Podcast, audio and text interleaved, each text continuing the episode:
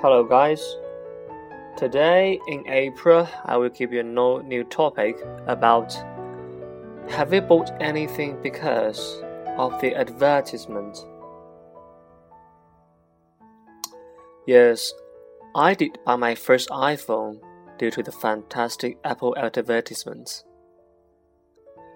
One day, I received an email and it contained advertisements of iPhone. At that time, I was thoroughly attracted by its amazing shape and all those incredible high tech functions.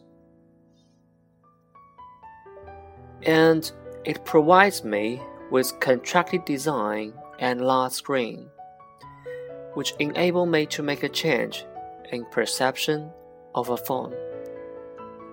Thus, I bought one after serious consideration.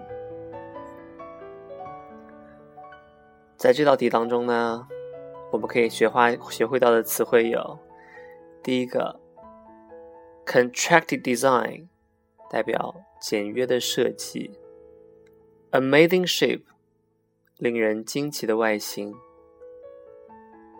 ；make a change in perception，使你的观念得到改变；serious consideration，谨慎的考虑。So let's just repeat it again, okay? Have you bought anything because of the advertisements?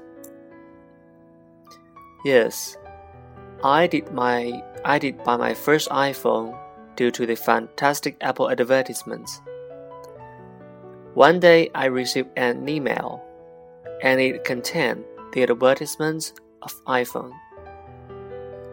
At that time, I was totally attracted by its amazing shape and all those incredible high tech functions. It provides me with contracted design and large screen, which enable me to make a change in perception of a new phone. That I bought it one after serious consideration. So, that is the topic. Have you bought anything because of the advertisements? See you guys tomorrow.